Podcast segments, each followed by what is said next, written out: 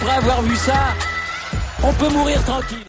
Bonjour à toutes et à tous et bienvenue dans ce podcast pour continuer le débriefing et les petites analyses de ce Masters de tennis. On est toujours à Turin et on va parler des deuxièmes matchs de poule qui avaient lieu dans les différents groupes.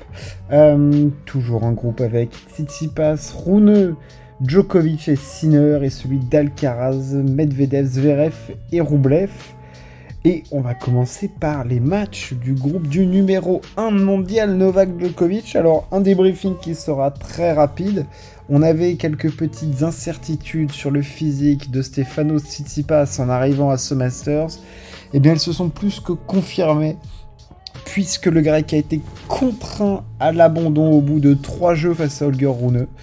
Euh, il sera pour la suite du tournoi remplacé par euh, notre ami Hubert Orkach qui aura son rôle à jouer parce qu'il va y avoir beaucoup de, d'enjeux et de calculs d'apothicaire à faire pour savoir qui sera qualifié entre euh, Rune et notre ami euh, Novak.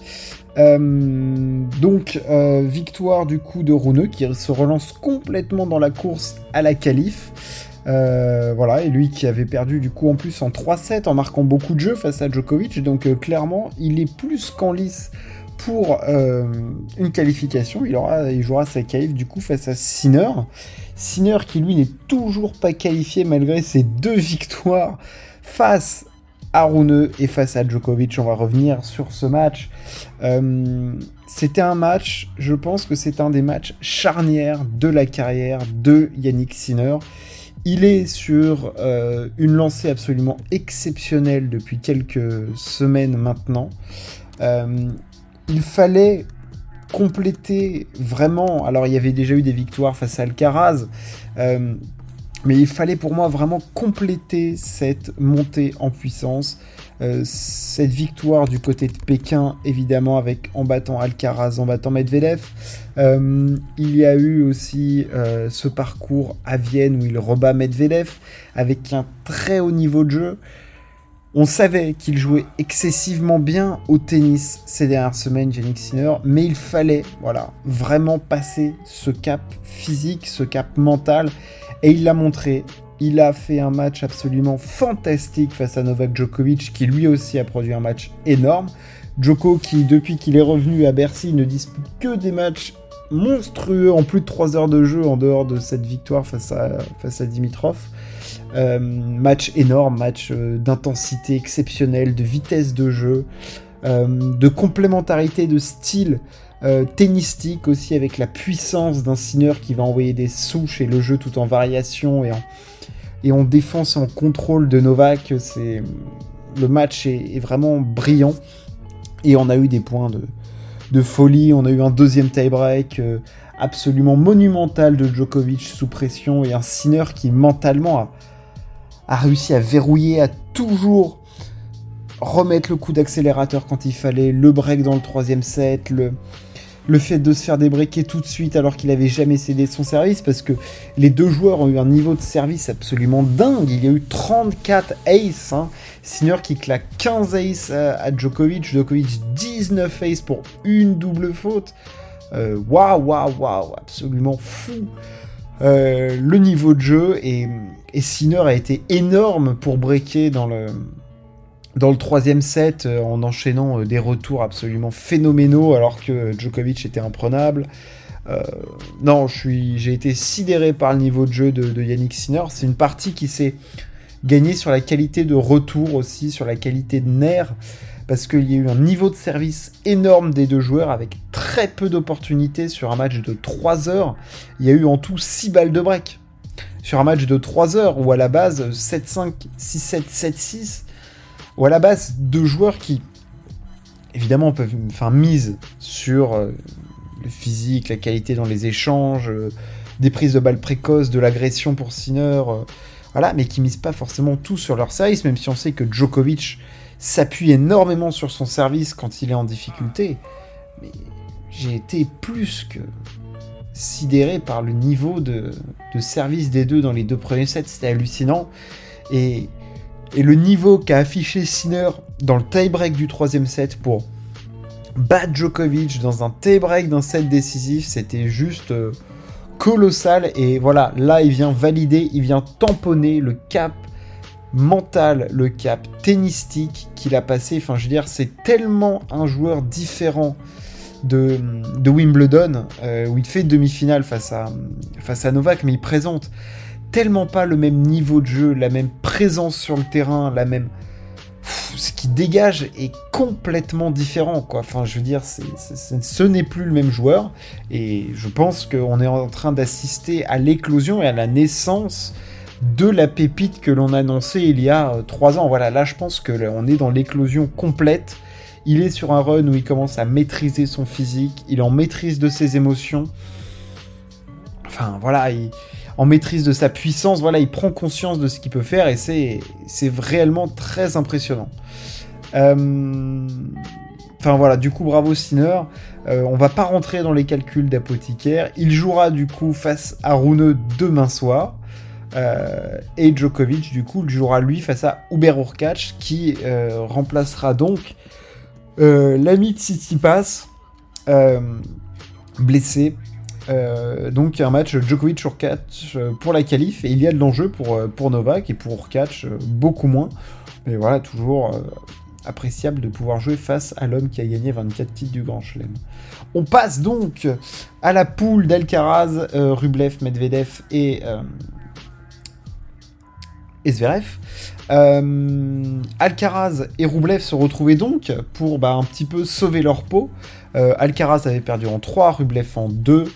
Victoire de Carlos Alcaraz euh, en 2-7. 7-5-6-2. Un premier set accroché jusqu'à 5-4 pour euh, Rublev. Et à un moment, il y a eu le craquage mental de Rublev qui est. Ce joueur est absolument attendrissant, attachant. Il est à vif, ce, ce Rublev. Il est capable de, de coups sensationnels, de voilà. Moi, je trouve que c'est un joueur qui est hyper attachant, franchement, parce que quand tu es sur le terrain, tu, vis le match avec lui réellement. Tu, il n'y a aucun filtre en fait sur ce joueur, il n'arrive absolument pas à masquer ses émotions. Tu sens que c'est un joueur à fleur de peau qui à chaque fois doit te pleurer de tout. Et là, les nerfs, ils sont tellement à vif en cette fin de saison et sur ce tournoi. Tu le sens que le mec, il est deux doigts d'exploser tout le temps. Enfin, je veux dire, l'exigence que ce sport requiert est absolument dingue. Le niveau de concentration aussi, on le voit. Rublev, il s'est auto-flagellé sur le terrain aujourd'hui. C'était terrible. Enfin, je veux dire, on voyait qu'il n'arrivait pas à se maîtriser. Et en face, on est tombé sur un Alcaraz qui a, voilà, refait un petit peu du Alcaraz. On l'a vu plus heureux, plus en contrôle sur son service, moins tenté. C'était plus construit.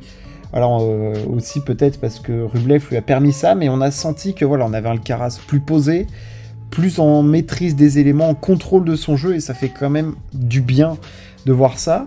Euh, il jouera du coup sa qualif. Le résultat dépendra aussi un petit peu de, de Zverev face à Medvedev. Mais bon, voilà, victoire en 2-7 en s'économisant, c'est très bon pour, euh, pour la suite du tournoi, s'il y en a une pour lui. je pense que voilà, c'est une victoire qui va lui faire du bien. À voir le tennis qu'il va devoir développer face à Danil Medvedev. Euh, Medvedev qui lui s'est imposé face à Zverev dans un match de l'angoisse. On avait déjà vu des failles mentales euh, pour Zverev euh, face à Alcaraz où on le voyait dans les fins de set faire des, des choix tactiques absolument catastrophiques, des énormes fautes, des secondes balles. je veux dire, qui, font très peur. Et là, dans ce match, c'est une faillite mentale complète de, Zverev. Enfin, je veux dire, dans le tie-break du, premier set, euh, une fois, il a eu du mal à rentrer dans le, dans le match. On a vu d'abord Medvedev mettre énormément d'intensité, beaucoup de présence au retour, euh, dans les échanges, tenir les diagonales euh, et faire mal à Zverev. Zverev a ensuite débreaké pour revenir à 3-3, passer devant 4-3. Et ensuite, mano à mano jusqu'à la, jusqu'au tie-break. Zverev qui mène 4-1 et qui vient caviarder une volée absolument ignoble, euh, alors qu'il doit euh, tuer à ce moment-là le, le tie-break. Mais encore une fois, c'est toujours ce qui manque à Zverev, c'est dans les moments chauds d'avoir ce degré supplémentaire euh, de, de, confiance, de, ne pas faire la faute, euh, d'arriver à jouer les zones qui font mal à l'adversaire et tout. Et là, il n'a pas réussi à enfoncer le clou et on le sent qu'il est tendu. Son dernier jeu de service est absolument horrible. Euh, il a une balle de break euh, à 4 partout. Dans le deuxième set, il ne la fait pas, il fait un bois absolument dégueulasse, il fait une énorme faute directe sur la balle de match. Dans les moments chauds, Zverev n'a pas passé ce cap. Et c'était un match de l'angoisse parce que Medvedev a été très bon, très solide, mais il n'a pas. Dans les moments chauds, il n'a même pas cherché à faire mal à Zverev. Il lui a fait bah, Tu sais quoi, mec, je vois que t'es un petit peu tendu, vas-y, viens me chercher. Et, Medvedev, quand il commence à faire le joueur d'échecs, à se mettre 2 mètres derrière la ligne de fond avec ses tentacules à ramener toutes les balles, il est injouable. Et en plus, t'as un Zverev en face qui, se met à tétaniser. Et voilà, et t'obtiens un truc qui est absolument, en fait, euh, insoluble pour euh, Zverev, qui a montré à certains moments de très bonnes choses, mais moi ce qui me frustre toujours avec ce joueur, c'est que quand tu vois le Masters 2021, le Masters 2018, ses meilleurs matchs en Grand Chelem, c'est quand il est agressif, qui vient coller à sa ligne, qui fait mal, c'est une surface sur laquelle il peut être super fort et toujours les mêmes toujours les mêmes mots en fait pour Zverev de rester loin, de faire des fautes, d'être trop tendu dans les moments dans les fins de set et tout c'est une frustration constante ce joueur parce qu'il pourrait être absolument euh, létal et il n'est pas dans l'utilisation complète de sa palette de joueurs et c'est extrêmement frustrant. Euh, donc euh, lui aussi va du coup jouer sa qualif face à Rublev et en fonction de ce match, des résultats de ce match, on aura aussi l'importance du match pour, pour Alcaraz face à Medvedev.